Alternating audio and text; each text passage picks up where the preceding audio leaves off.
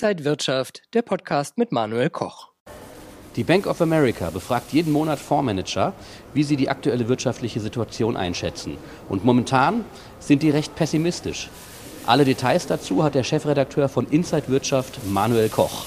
Hallo, hier an der Frankfurter Börse. Wie wird denn aktuell die Lage genau eingeschätzt? Ja, die Bank of America hat 260 Fondsmanager befragt. Die haben 650 Milliarden US-Dollar unter ihrer Hand, die sie verwalten. Und äh, da war schon klar, dass momentan mehr Angst als Gier herrscht unter den Großanlegern. Sie fürchten, dass die Weltwirtschaft im kommenden Jahr in eine Rezession schlittern könnte. Allerdings nicht besonders schnell, sondern so eine allmähliche Rezession. Was befürchten die Experten? Ja, 55 Prozent dieser Fondsmanager rechnen damit, dass die Wirtschaft spätestens im ersten Quartal 2024 schrumpfen wird. Sie sehen geopolitische Risiken, also der Krieg in der Ukraine ist da ganz weit oben. Spannungen zwischen der USA und China sind da natürlich mit dabei. Und Sie sehen auch eine mögliche Kreditklemme bei Banken, vor allem durch Probleme im Gewerbe-Immobiliensektor in Europa und in den USA. Außerdem könnten die Firmengewinne leicht sinken. Das ist auch eine Gefahr. Und sie begründen ihre Skepsis damit, dass äh, die Entwicklung in China auch schwächer ist, als man gedacht hat. Nur ein Fünftel rechnet noch mit einem wirklichen Wirtschaftswachstum. Welche Risiken sehen die Force Manager?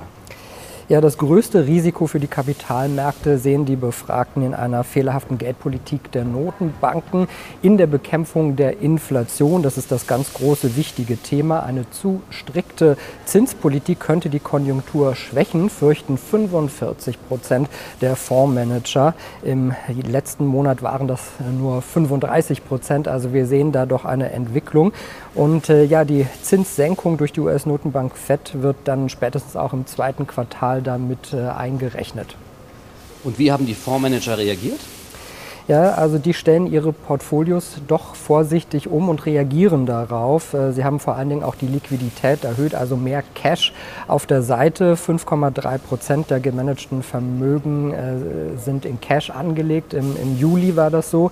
Sie, haben, äh, sie sind mehr aus den Rohstoffen rausgegangen. Das ist schon in den letzten drei Monaten der Fall gewesen. Und der Anteil der Anleihen, der sinkt auch.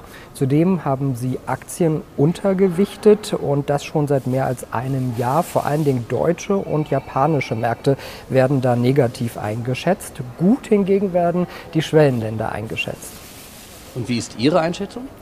Ja, also nach jetzigem Stand würde ich sagen, dass uns die Rezession wahrscheinlich nicht so stark treffen wird, äh, wie man vielleicht befürchtet. Es hängt aber natürlich von diesen Faktoren ab, über die ich gerade gesprochen habe. Ukraine-Krieg, Inflation, Zinspolitik, das sind ganz wichtige Themen.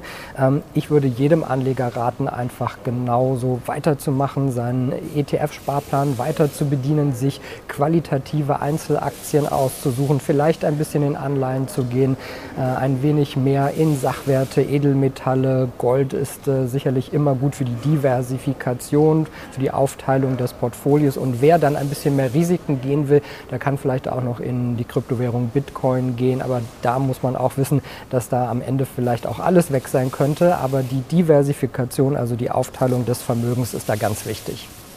Vielen Dank an den Börsenexperten und Chefredakteur von Inside Wirtschaft, Manuel Koch.